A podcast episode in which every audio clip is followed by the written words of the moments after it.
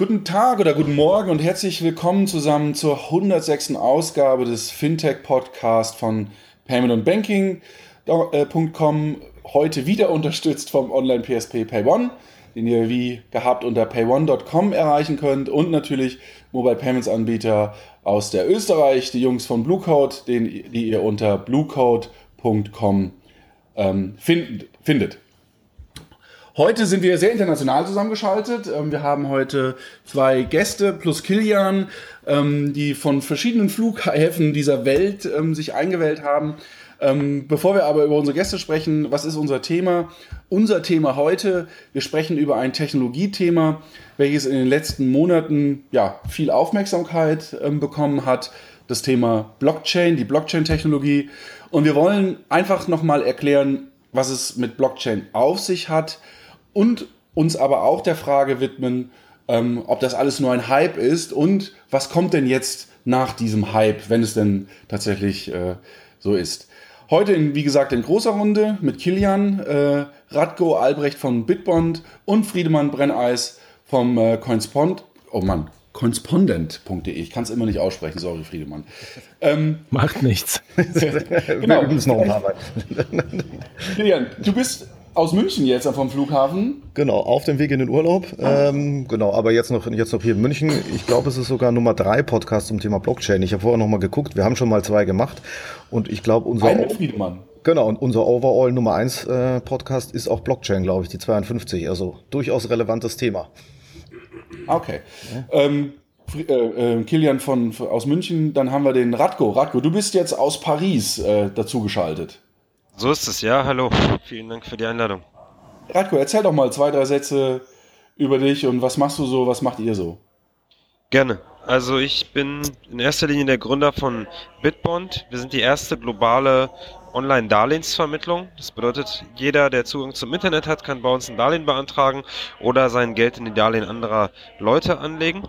Und um so eine globale Plattform zu ermöglichen, äh, nutzen wir die Bitcoin-Blockchain zur Zahlungsabwicklung. Denn dadurch, dass wir ähm, Anlagebeziehungen zwischen verschiedenen Ländern haben. Also beispielsweise wir haben einen brasilianischen Darlehensnehmer, der wird finanziert von einem Kanadier, einem Deutschen und einem Australier. Brauchen wir eine effiziente Methode, um die Zahlungen international abzuwickeln. Und dort ist Bitcoin einfach sehr, sehr gut geeignet. Ähm, ja, bevor ich Bitcoin gegründet habe, äh, hatte ich schon sehr, sehr viel mit Finanzdienstleistungen zu tun. Ich war ein halbes Jahr bei der Deutschen Bank in London im Handel und war vier Jahre lang bei Roland Berger und habe dort viele Finanzdienstleister in insbesondere in Restrukturierungssituationen beraten. Cool. Friedemann, du wählst dich von wo aus, aus ein? Ich, ich sitze hier in meinem kleinen Studio in Leipzig, ganz, in ganz Leipzig. standardmäßig. Aber auch zu deiner Person, du warst schon mal mit bei uns im Podcast, ähm, äh, auch zum Thema Blockchain, aber nichtsdestotrotz äh, erzähl doch auch noch was über dich. Genau, ja, danke, dass wir das nochmal machen dürfen. Ich bin äh, begeistert, dass, dass das Interesse so groß war daran. Ähm, und es ist tatsächlich der dritte äh, Podcast bei euch. Ich habe ja, ich achte sehr genau darauf, welche Themen bei euch kommen und welche ich mir anhöre. äh, denn genau, ich bin, ich bin Journalist. Ich beschäftige mich seit Ende 2013 intensiv mit Bitcoin und damit auch mit Blockchain, wobei ich immer noch sage, dass Bitcoin eigentlich das größere Phänomen ist. Blockchain ist ein Teil davon. Ähm, genau, ich schreibe relativ regelmäßig und jetzt ist ja gerade das Medieninteresse äh, sehr groß, jetzt wo der Kurs nochmal so hoch gegangen ist. Äh, und da musste ich auch äh, an dich denken, Mike, wie wir auf der Konferenz saßen und du gesagt hast, oh, Bitcoin, äh, der ist jetzt 1000 Dollar wert. Äh, sollte ich jetzt kaufen oder nicht? Und jetzt steht da bei 2,6 oder sowas. Ja, ich hatte sogar gefragt, sollte ich jetzt verkaufen, weil ich hatte ja einen äh, Bitcoin und äh, damit hast du schon äh, gehört, dass ich äh, das hatte. Wo ist er denn hin? und äh, mich so im Nachhinein diesen Kurs jetzt nicht mehr verfolge. Ah ja, ähm, okay. weil ich sonst einen Nervenzusammenbruch bekomme.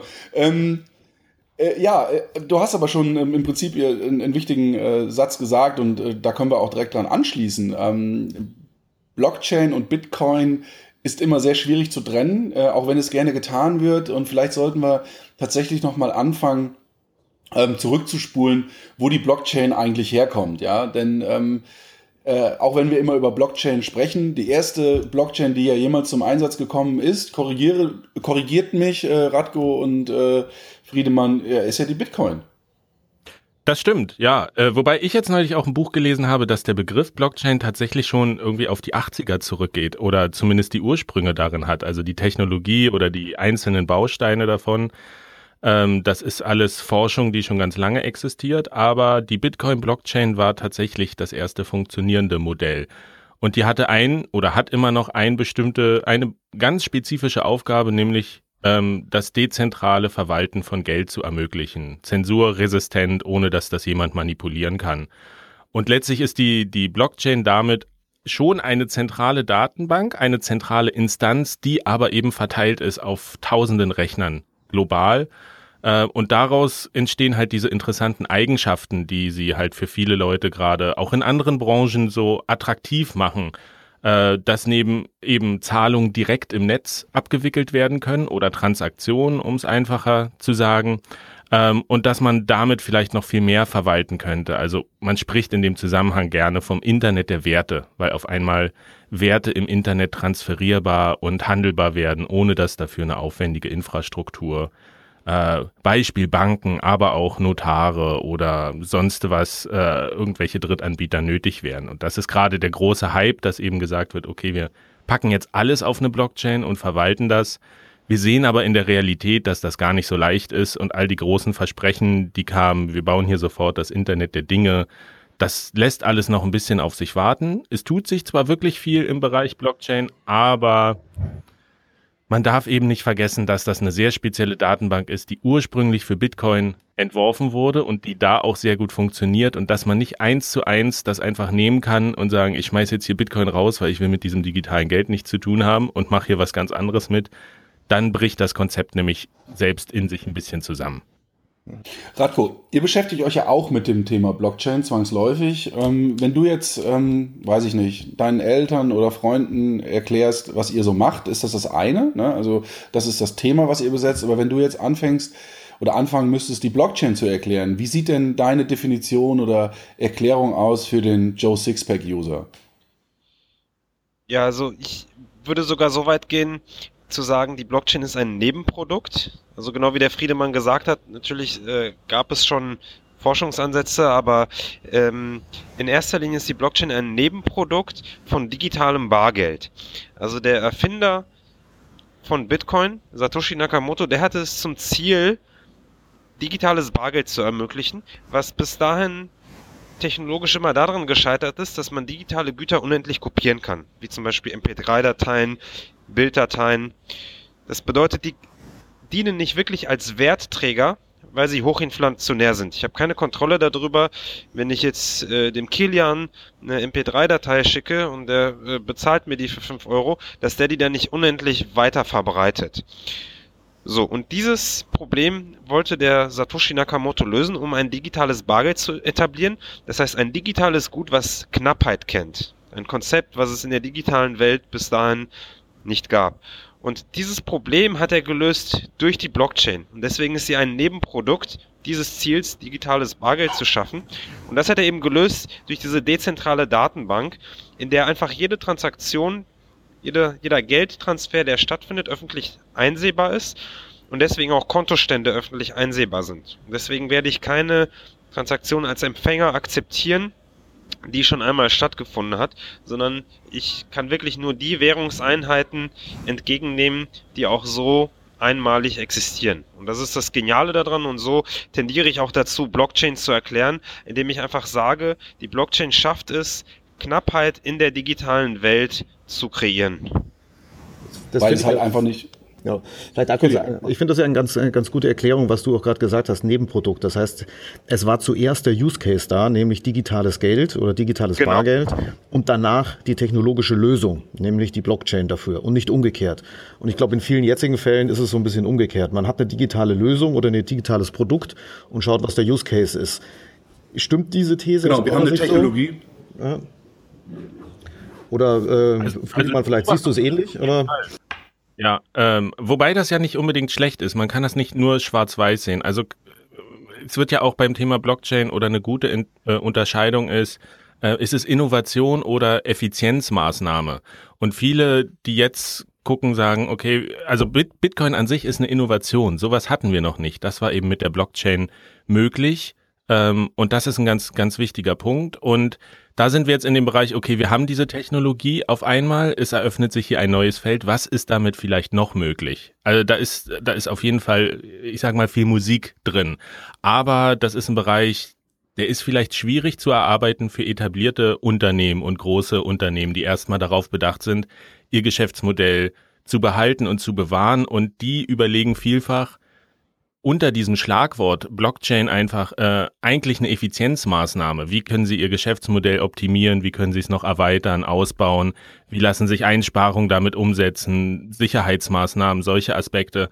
Und wer aber in dem Bereich denkt, der ist eigentlich bei dem Begriff Blockchain äh, falsch, auch in dieser ursprünglichen Idee, weil es geht wirklich darum, was ja auch die Idee von Bitcoin war, etwas vollkommen Neues zu kreieren und diese Mittelsmänner und Geschäftsmodelle einfach zu ersetzen ähm, und das ist, das ist eine wichtige Unterscheidung, die man irgendwie treffen muss. Will ich eigentlich nur mein jetziges Geschäftsmodell bewahren und da das irgendwie auf die nächste technologische Stufe heben oder bin ich bereit, vielleicht einen nächsten Schritt zu gehen und die Technologie für was vollkommen Neues an, einzusetzen? Weil der Punkt ist nämlich, Bitcoin und die Blockchain, das große Feature ist eben die Dezentralität äh, dass es keinen Mittelsmann mehr gibt. Aber das bedeutet eben auch eine gewisse Form von Kontrollverlust.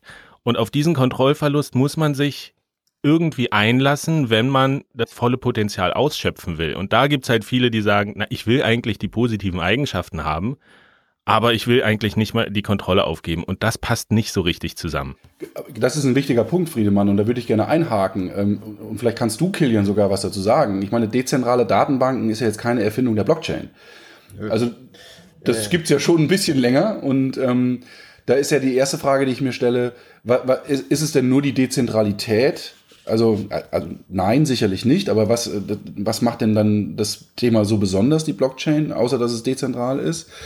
Und das äh, zweite Thema ist, tatsächlich, ähm, wenn ich die Kontrolle eben nicht aufgeben möchte, das, was Friedemann sagt, und das ist ja auch aus einer Unternehmenssicht durchaus nachvollziehbar, ne? dass man auf einmal, dass man eben nicht möchte, dass es eine gewisse Transparenz vorhanden ist, dass man eben nicht seine Rolle als Intermediär aufgeben möchte. Ja, aber dann macht die Blockchain ja in dem Zusammenhang keinen Sinn mehr. Dann sind wir im Prinzip wieder bei einer, weiß ich nicht, MySQL-Datenbank. Ja. Ich würde ganz gerne auf den ersten Punkt eingehen, auch den der, den der Friedemann noch, noch gesagt hat, Effizienz versus Innovation. Ja? Also Effizienz ist ja ähm, durchaus gut durch neue Technologien zu erreichen. Bei der Blockchain stelle ich mir oft die Frage, und das vielleicht auch in Richtung, Richtung Radko, weil es, glaube ich, beim, beim Thema Zahlungsabwicklung oder sowas äh, am transparentesten ist, wie viel effizienter ist sie denn, die Blockchain an sich? Gar nicht mal in Kombination mit Bitcoin, sondern wirklich die Blockchain an sich. Gibt es da irgendwas, wo es greifbar gemacht wird? Weil oft, wenn ich mit Leuten rede, sagen die, ja, das ist neue Technologie, das ist effizienter weiter. Wenn man dann mal nachbohrt, kann es auch keiner sagen. Also eine wirkliche Betrachtung. Ist eine Transaktion wirklich billiger, egal was die Transaktion ist? Also ich glaube, es hängt ein bisschen davon ab, mit welchen relevanten Alternativen man das vergleicht. Wir bei Bitbond nutzen tatsächlich Bitcoins dazu, um Geld schnell und günstig von A nach B zu bringen im internationalen Kontext.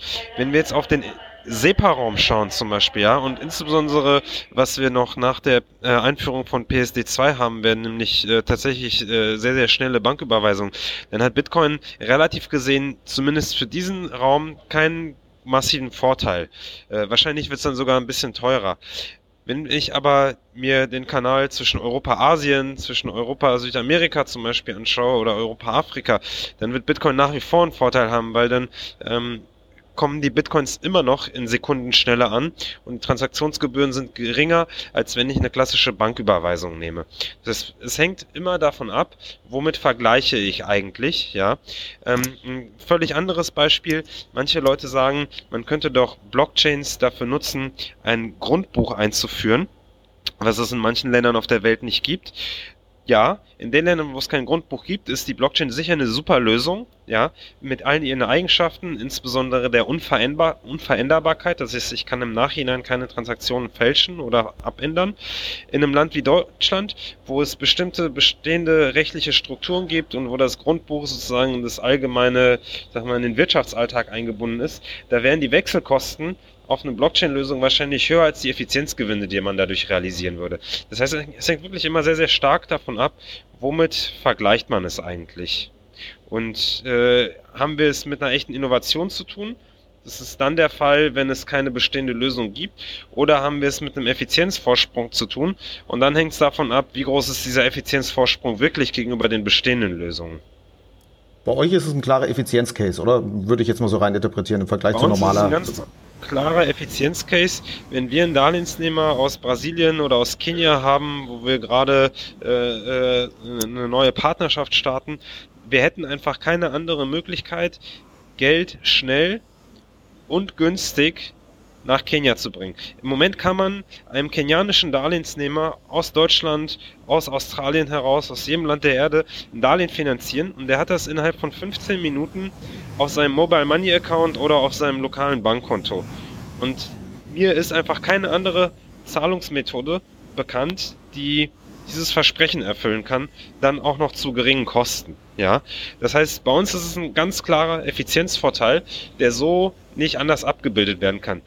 Was aber auch äh, wichtig ist, wir machen es nicht um, des, um der Blockchain willen oder um des Bitcoins willens, sondern wir sind eine Darlehensvermittlung und für uns ist es einfach ein Mittel zum Zweck. Wenn es jetzt irgendeine Zahlungsmethode gäbe, die noch günstiger und noch effizienter ist als Bitcoin, dann würden wir wahrscheinlich darauf umsteigen. Also wir sind jetzt nicht so dogmatisch im Bitcoin verfangen. Für uns ist es einfach nur die effizienteste Technologie für den Use Case, den wir haben. Ähm, und eine Sache, die vielleicht bis jetzt noch so ein bisschen untergegangen ist, ist es nicht nur die Kosten und die Geschwindigkeit der Transaktion, sondern ein weiterer Vorteil von öffentlichen Blockchains wie Bitcoin oder Ethereum ist, dass, dass sie einfach keine Zugangsbeschränkungen haben. Wenn ich äh, das SWIFT-System nutzen möchte, um äh, äh, darüber zu kommunizieren und, und äh, Zahlungstransaktionen auszuführen, dann brauche ich einen Zugang dafür und es gibt Dritte, die darüber bestimmen, ob ich Zugang zu diesem SWIFT-System bekomme.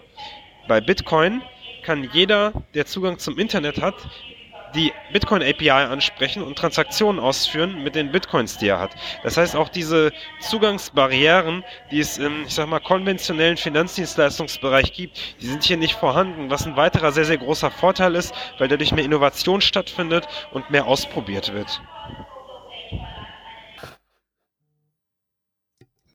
Gut, äh, danke, glaube ich, glaube ich auch. Also äh, bin ich bin ich vollkommen bin ich vollkommen bei dir. Und dadurch dadurch kann natürlich auch eine Blockchain dazu führen, dass halt andere Technologien in Anführungsstrichen sich anstrengen müssen, auch effizient zu werden. Und das ist, glaube ich, auch so ein bisschen aus meiner Sicht der Haupt der Haupttreiber.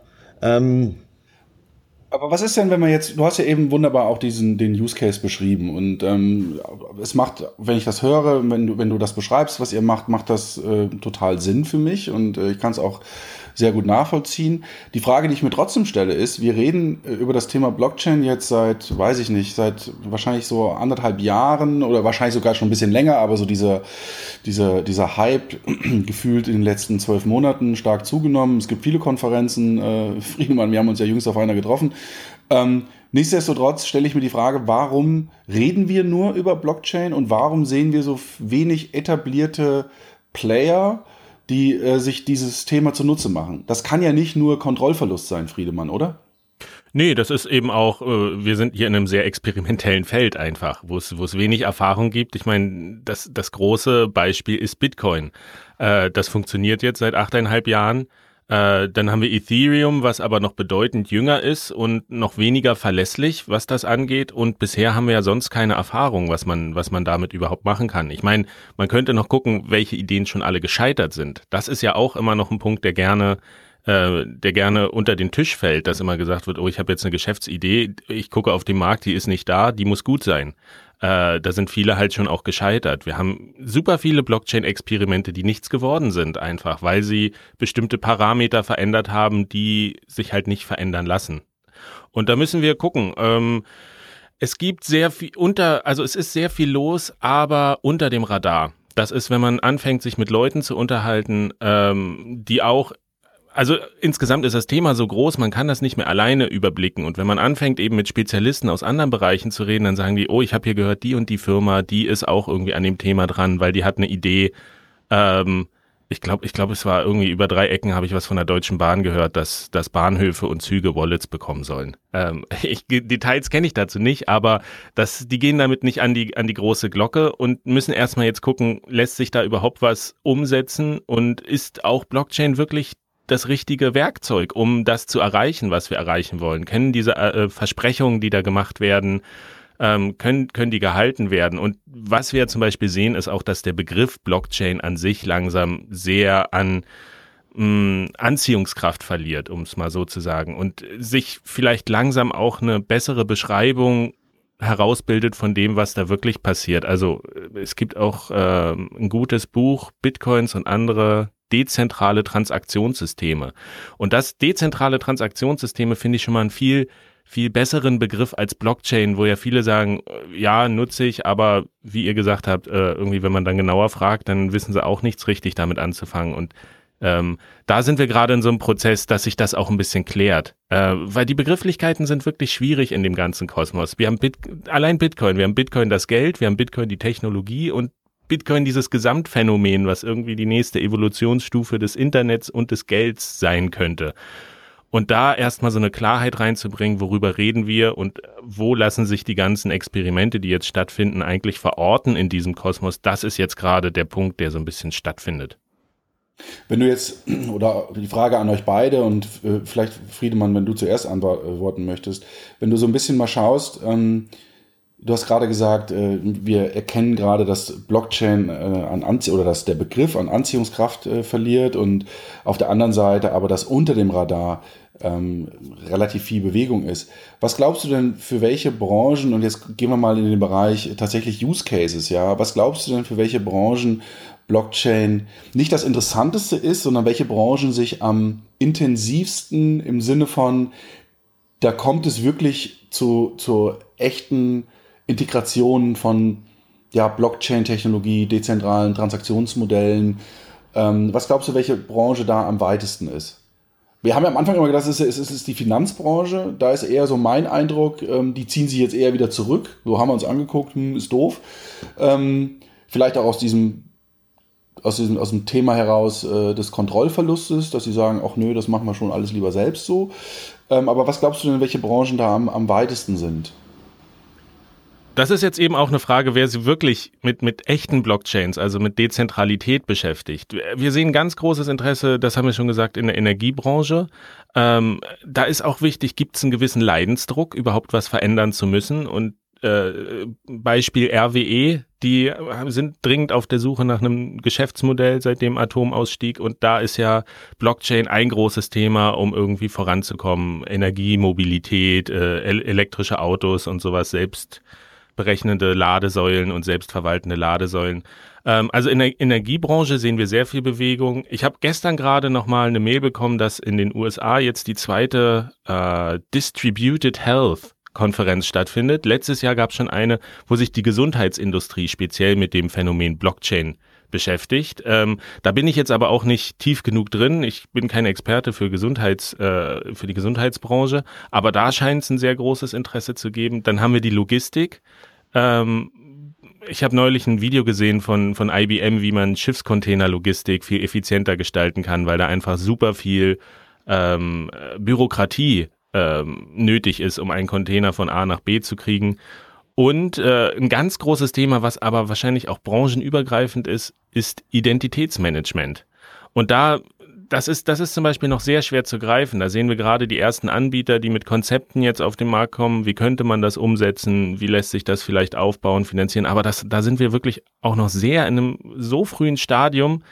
Ähm, Vielleicht kann man es wirklich vergleichen mit Bitcoin. Seit, 30, seit es das Internet gibt, wird versucht, dieses digitale Geld umzusetzen. Und es hat 30 Jahre und länger gedauert, intensive Forschungsarbeit. Und selbst wenn neue Projekte, jetzt neue Ideen, wie man Blockchain sinnvoll einsetzen kann, nur ein Zehntel der Zeit dauert, sind das immer noch drei Jahre. Und wenn man jetzt damit anfängt oder letztes Jahr damit angefangen hat, ist man noch in einem sehr frühen Stadium. Das heißt, so richtig abzeichnen tut sich da aus meiner Sicht noch nichts, wo, wo die großen wirklich Erfolgsfälle liegen.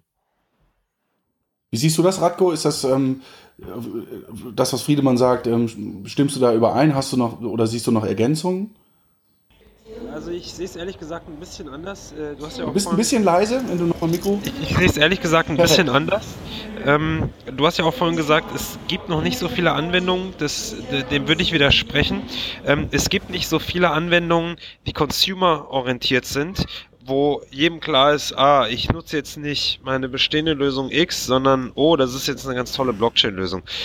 In die Richtung wird es aus meiner Sicht auch nicht gehen. Ich glaube, die Blockchain ist eher eine Infrastrukturtechnologie, die immer tendenziell im Hintergrund agieren wird und wo der Endverbraucher nicht immer zwangsläufig sich darüber im Klaren sein wird, was er da nutzt. Genauso, wenn wir ins Internet gehen und eine Internetseite öffnen, dann beschäftigen wir uns in aller Regel nicht damit, ob das ein Linux-Server ist, der dort im Hintergrund läuft, oder ein Windows-Server. Und in aller Regel ist das ein Linux-Server und das ist ein Betriebssystem, was fast keiner kennt und schon gar nicht viele Leute bedienen können. Ist aber auch nicht weiter schlimm, denn wenn ich bei Amazon einkaufen möchte, dann äh, ist es mir egal, welches äh, Betriebssystem die Server äh, benutzen, die dort laufen, sondern ich will einfach nur, dass meine Bücher, meine Schuhe äh, oder was ich da sonst bestelle, schnell ankommt und günstig ist. Und so ähnlich wird es auch bei der Blockchain in Zukunft immer mehr sein.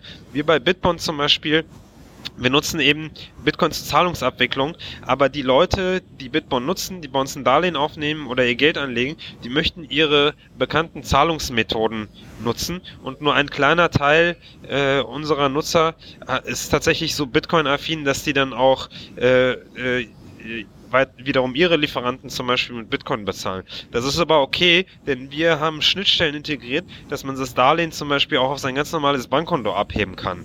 Ähm, dass Bitcoin und im Endeffekt die Blockchain die Technologie ist, die das überhaupt erst möglich macht, das ist für uns, für Bitbond ganz toll, das ist dem Kunden aber egal und das ist für mich aber auch in Ordnung. Ich, ich verkaufe dem ja nicht eine Technologie, sondern ich verkaufe dem Dienstleistung.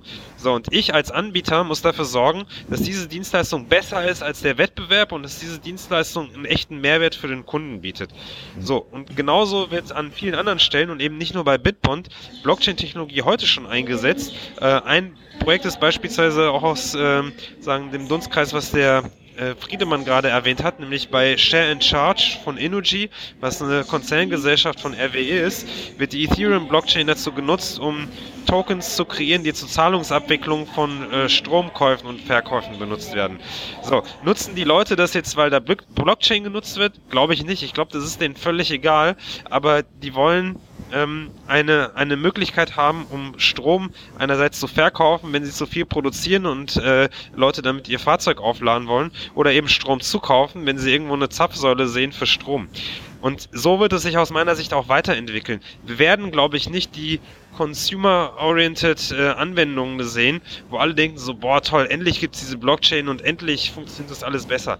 Nein, wir werden Fortentwicklungen sehen, wo der Nutzer denkt, ah, äh, Lösungen C ist jetzt vielleicht besser als Lösung F, die ich bis jetzt immer benutzt habe. Ah, interessant, dem liegt die Blockchain zugrunde. Oh, toll, da werden sich vielleicht ein bis zwei Prozent der Nutzer mit beschäftigen, dem Rest wird es egal sein. Genauso wie keiner sich äh, beschäftigt, hm, nutzt jetzt Amazon eigentlich Linux-Server oder Windows-Server? Also bin ich, bin ich vollkommen bei dir, äh, Radko, also diese, diese äh, Infrastruktur oder eher Commodity-Geschichte. Eine Frage, die ich mir da immer stelle, wenn dem so ist, äh, wie gesagt, und ich, ich glaube auch, dass dem so ist, wer ist denn dann eigentlich der Wettbewerber? Ist das, also wer, was würde passieren, wenn es die Blockchain nicht gäbe? Mit welchen Technologien würden sich diese Use Cases, also ich glaube, dass trotzdem jemand daran arbeiten würde, diese Use Cases umzusetzen, selbst wenn es die Blockchain nicht gäbe. Gibt es da so eine klassische oder ist es eine Kombination aus unterschiedlichen Technologien, die dann den Gegenpol bilden würden? Also die Blockchain ist ja erstmal eine extrem breite Anwendungsplattform, die alle möglichen Anwendungen möglich macht. Ob sie dann immer effizienter sind als die relevanten Alternativen, das muss man sich dann im Einzelfall ansehen. Ähm, ich wollte Bitbond gründen, und mein Ziel war es, eine internationale Darlehensvermittlung zu kreieren. Und ich bin in zwei Probleme reingelaufen. Das eine war internationaler Zahlungsverkehr, das andere war Credit Scoring. Hat jetzt nichts mit dem Thema des heutigen Podcasts zu tun, deswegen müssen wir jetzt nicht weiter darauf eingehen. Beim Thema Zahlungsverkehr habe ich mir schlicht alle Lösungen angesehen, die mir irgendwie unter die Finger gekommen sind. Und dann war es eben so, dass Bitcoin das effizienteste und beste war. Man hätte auch Banküberweisungen nehmen können, man hätte auch Kreditkartentransfers nehmen können, man hätte auch PayPal nehmen können. Das waren eben alles Lösungen, die entweder langsamer oder teurer oder beides waren. Kurz, Vielleicht kurz, kurz, kurz noch reingehen, da bist du aber auf der Business-Ebene. Also du machst es Bitcoin versus PayPal. Was ist, wenn du eine Ebene drunter ist, technologisch? Blockchain versus was auch immer. Gibt es überhaupt dieses Versus? Ich bin, ich bin da als Anbieter schon auf dieser technologischen Ebene, denn das hat ja, äh, das hat ja technologische und äh, wirtschaftliche Auswirkungen. Dem Kunden ist es aber egal. Der, der will einfach nur, dass diese Dienstleistung effizient angeboten wird. Also ich mhm. als Anbieter würde schon behaupten, dass ich da schon relativ tief äh, bin, was die, mhm. äh, was diese, was die Infrastruktur angeht. Ist es nicht sogar so, äh, Friedemann, das, was Radko gerade sagt, ne, dass Blockchain im Prinzip äh, im Hinter, also was, was, was Radko sagt, ist ja, Blockchain als Technologie wird irgendwie im Hintergrund verschwinden, ähnlich wie wir das bei anderen Themen ja auch sehen. Du hast das Beispiel gebracht, Radko, mit den äh, Servern, da bin ich bei dir, niemand interessiert sich, ob das jetzt ein Linux oder was weiß ich für ein Server ist.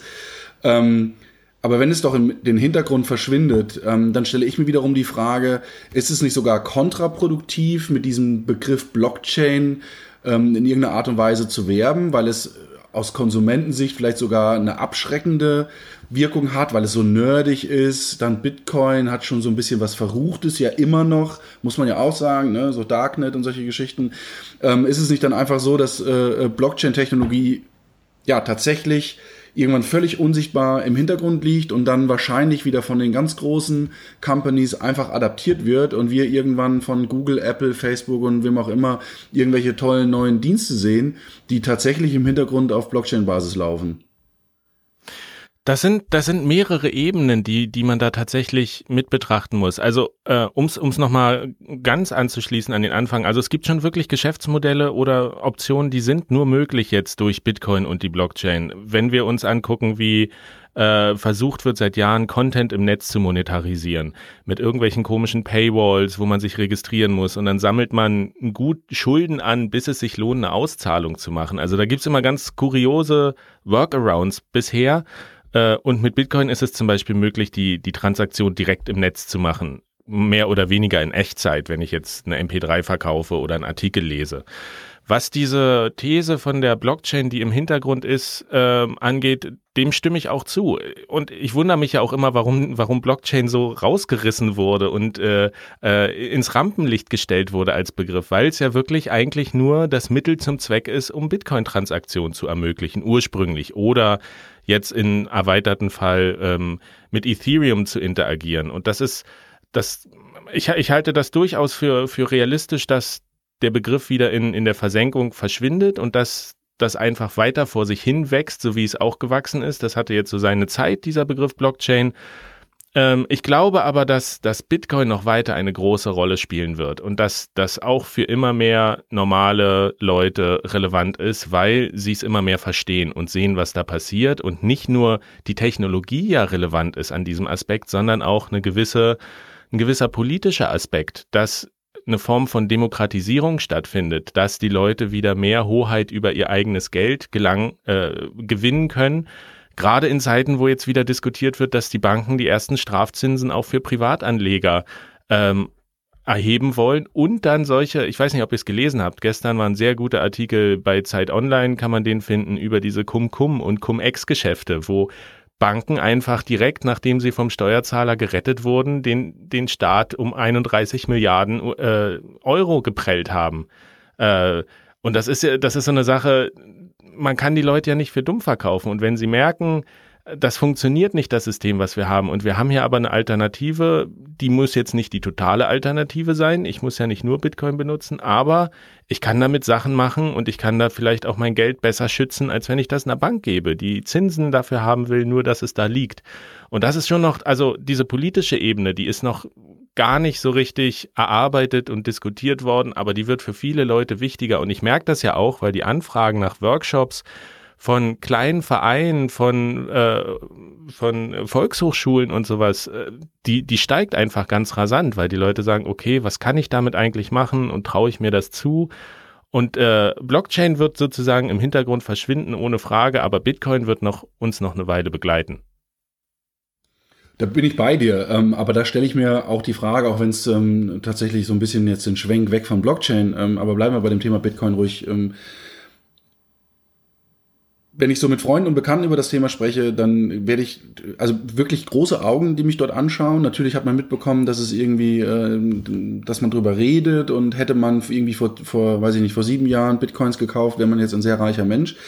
Ähm, aber nichtsdestotrotz ist mein Eindruck, und damit widerspreche ich dir ein Stück weit, dass es kein Massenthema ist. Das ist ein Massenthema vielleicht bei uns Nerds, ja, die sagen, hm, das ist irgendwie interessant, aber so der Joe Sixpack-User, der schüttelt nur ungläubig den Kopf.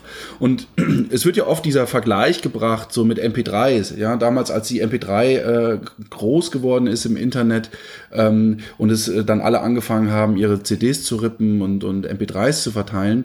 Und das wird dann so ein bisschen mit Bitcoins verglichen, nach dem Motto, sowas ähnliches passiert jetzt ja auch. Ne? Die Leute haben jetzt ihr eigenes Geld, so wie sie damals ihre eigene Musik hatten, in Anführungsstrichen.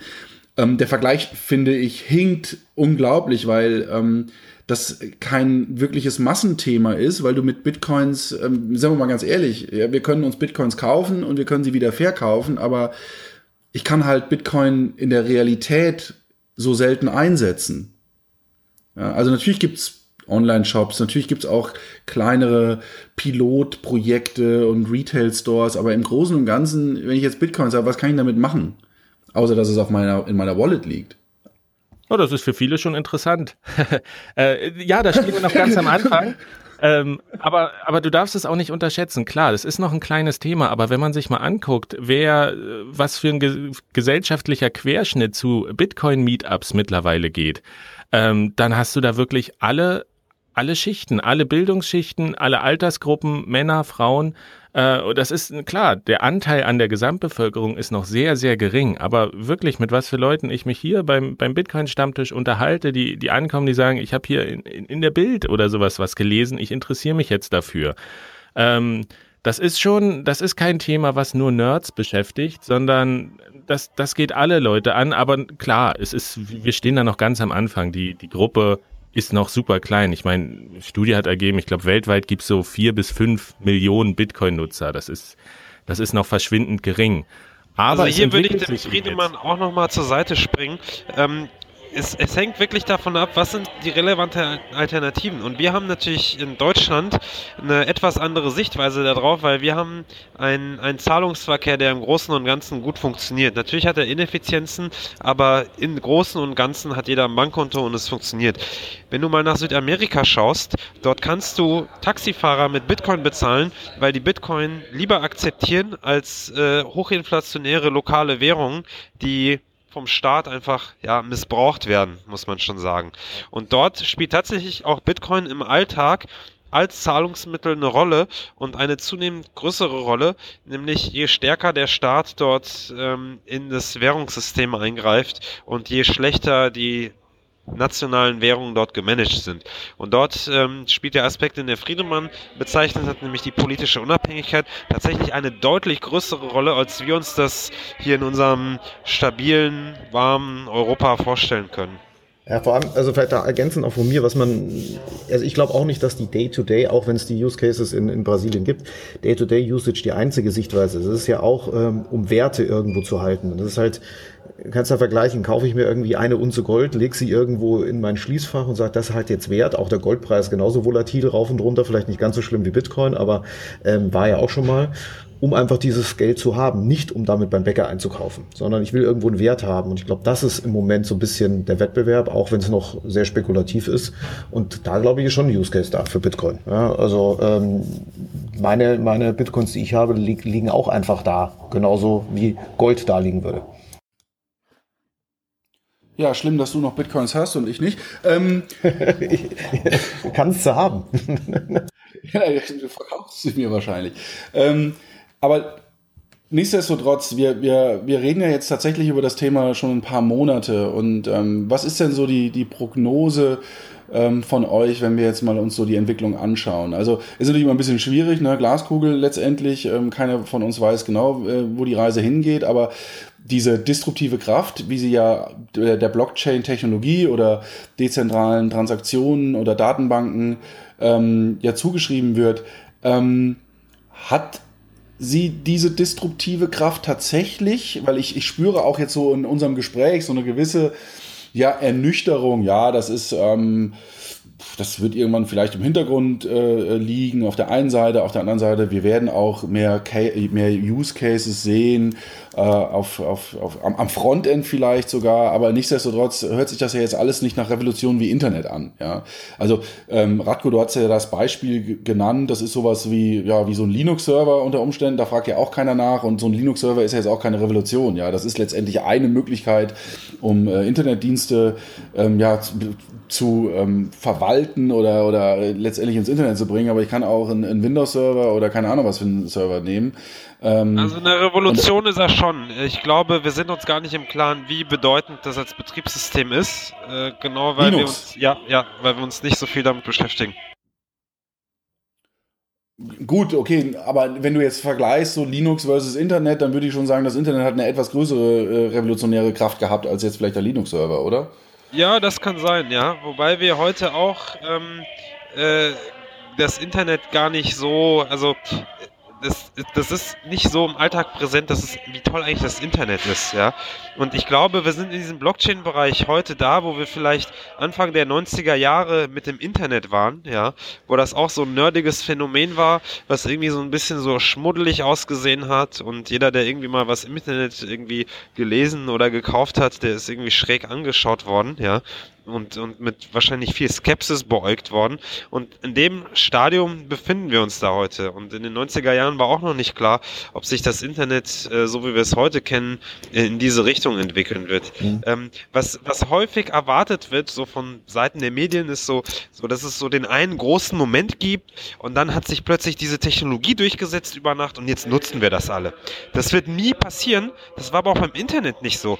Wir haben heute, wenn wir in die USA schauen, wird ungefähr 10% des Retail-Volumens über das Internet abgewickelt. Und das war eine stetige Wachstumskurve, die irgendwann Anfang, Mitte der 90er Jahre begonnen hat. Und das ist jedes Jahr ein paar Zehntel Prozentpunkte mehr geworden. Und dieses Wachstum hat noch nicht aufgehört. Das ist kein, keine exponentielle Kurve. Auf diese 10% Retail-Volumen des Gesamteinkaufsvolumens in den USA ist man irgendwie über 20 Jahre gekommen. Und genauso wird es im Blockchain-Bereich auch sein. Wir werden noch 15 bis 20 Jahre brauchen, bis irgendwann äh, vielleicht 10, 20 Prozent aller Payment-Transaktionen und, und weiterer Eigentumsnachweise, die über das Internet stattfinden, über Blockchain-Technologien abgewickelt werden. Das dauert halt seine Zeit. Und äh, wir dürfen nicht erwarten, dass es jetzt so die große Erleuchtung gibt und es gibt plötzlich drei Use Cases und die nutzt jeder plötzlich und die alle denken so, boah, endlich ist diese Blockchain da. Hm. Also Radko, du sagst im Prinzip ist es der stetige Tropfen, der den Stein hüllt und irgendwann ist es einfach da und, und man hat es vielleicht gar nicht so mitbekommen. Exakt. Ja. Und ähm, vergleichst das quasi mit der Entwicklung im E-Commerce, ja, wo der ja auch auf einmal irgendwann da ist, alle bestellen bei Amazon und Co., wobei alle sind, wie du gerade gesagt hast, 10 Prozent, ja, da ist also auch noch Luft nach oben, aber da, das war ja auch nicht von heute auf morgen, sondern das war ja eine, letztendlich eine Entwicklung. Ähm, Friedemann, wie siehst du das? Ich äh, sehe das absolut genauso. Wenn ich mag dieses Wort Disruption ja nicht, das ist auch so ein Hypewort, aber wir können letztlich ist es eine Frage des Zeitraums, den den wir betrachten. Wenn wir irgendwann zurückblicken in 50 Jahren und sagen, diese zehn Jahre vielleicht, äh, wo wir jetzt die ersten zwei haben, das war ein echter Wendepunkt, äh, der nochmal alles auf den Kopf gestellt hat. Dann können wir das sagen. Aber jetzt zu sagen, irgendwie nächstes Jahr passiert da der große Wurf, das ist, das ist utopisch, das zu denken. Das ist wirklich ein Prozess, der begleitet uns. Man sagt ja so schön, der Geist ist aus der Flasche. Und selbst wenn, wenn Bitcoin, nehmen wir an, Bitcoin scheitert, dann ist diese Idee, wie man Daten, einmalige Daten im, im Internet verwalten kann, sicher, dann ist die ja in der Welt und da arbeiten gerade, und das ist ja auch das große Potenzial von dieser, von dieser dezentralen Idee, die kann einfach jeder nehmen und kann die weiterentwickeln und daran arbeiten und neue äh, Anwendungen entwickeln, die vielleicht genau für ihn in dem Fall und eine kleine Community drumherum sehr hilfreich sind. Und das macht das Phänomen Blockchain auch so schwer zu beschreiben, dass es eben nicht, wir haben nicht wie bei Apple irgendwie eine zentrale Konferenz, wo dann gesagt wird, hier, das und das sind die Neuigkeiten und äh, jetzt könnt ihr darüber schreiben, sondern es passiert permanent irgendwo irgendwas, was aber vielleicht im Stillen passiert und dann langsam eingeführt wird. Manches wird auf Consumer-Ebene enden, manches wird halt im, im Hintergrund sein, aber ich, ich sage auch, wenn wir in zehn Jahren zurückblicken, werden wir schon sagen, oha, da hat sich aber wirklich einiges verändert und der Ausgangspunkt war halt Bitcoin als Idee, aber es gibt sehr viele, sehr viele weitere Anwendungen noch, die man, die man da verwenden kann. Ähm, aber das ist halt ein, ein langsamer Prozess, der eine Generation dauern wird. Was ist denn, ähm, ja, Kilian gibt gerade Signal, ähm, aber eine letzte, eine letzte Frage ähm, habe ich äh, tatsächlich noch äh, in, in, in die Runde. Ähm, und vielleicht ein kurzes Plädoyer von, von dir, Radko, und von äh, Friedemann. Wenn heute Unternehmen, oder was sagt ihr Unternehmen, die sich, äh, die überlegen, sich mit Blockchain zu beschäftigen? Also ähm, ist es um da mal so eine gewisse Ernüchterung reinzubringen. Weil das ist auch, was ich in, in, in vielen Gesprächen mitbekommen habe, wenn äh, Blockchain-Evangelists, ja, die ja schon fast missionarisch unterwegs sind, die sprechen dann mit Unternehmen und die nutzen genau diese superlativen ähm, Wörter, ne, disruptive Entwicklung, äh, es wird das Internet äh, ja nicht ersetzen, aber hat eine ähnliche revolutionäre Kraft. Ähm, und dann beschäftigen sich Unternehmen damit und stellen fest, ähm, A, kann ich erstmal gar nichts damit anfangen und irgendwie verstehe ich das alles gar nicht was, was, was würdet ihr solchen Unternehmen mit auf den Weg geben, die jetzt überlegen, sich mit dem Blockchain-Thema auseinanderzusetzen?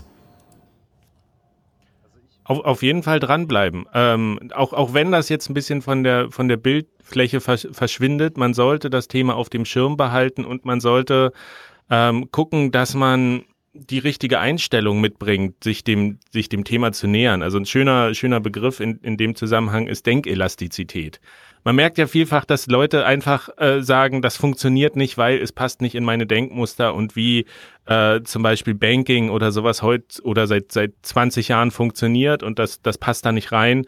Also ist die Technologie nichts wert und das ist das darf man auf keinen Fall machen. Man muss sich damit beschäftigen, kritisch auseinandersetzen. Ähm, es gibt unglaublich viele äh, Entwickler oder Projekte, die einem das Blaue vom Himmel versprechen in diesem Bereich. Da muss man sich eine gewisse Kompetenz erarbeiten, die auch auszusortieren und zu gucken, was, okay, was sind wirklich äh, Projekte, die eine gewisse Substanz haben, was sind Trends, mit denen ich mich auseinandersetzen sollte. Ähm, dann braucht man ein bisschen langen Atem, muss wirklich gucken, vielleicht selber mal einen Prototyp bauen und gucken, funktioniert das auch für mich? Und man muss eben diese Bereitschaft haben, auch eigene eingefahrene Denkmuster mal in Frage zu stellen und zu überlegen, kann ich da vielleicht tatsächlich etwas gänzlich Neues kreieren, ähm, was ich mir bisher noch gar nicht vorstellen kann. Radko, was sagst du? Also ich durfte außerhalb von Bitbon auch schon einige Unternehmen in, ich sag mal, im weitesten Sinne Blockchain-Fragen beraten.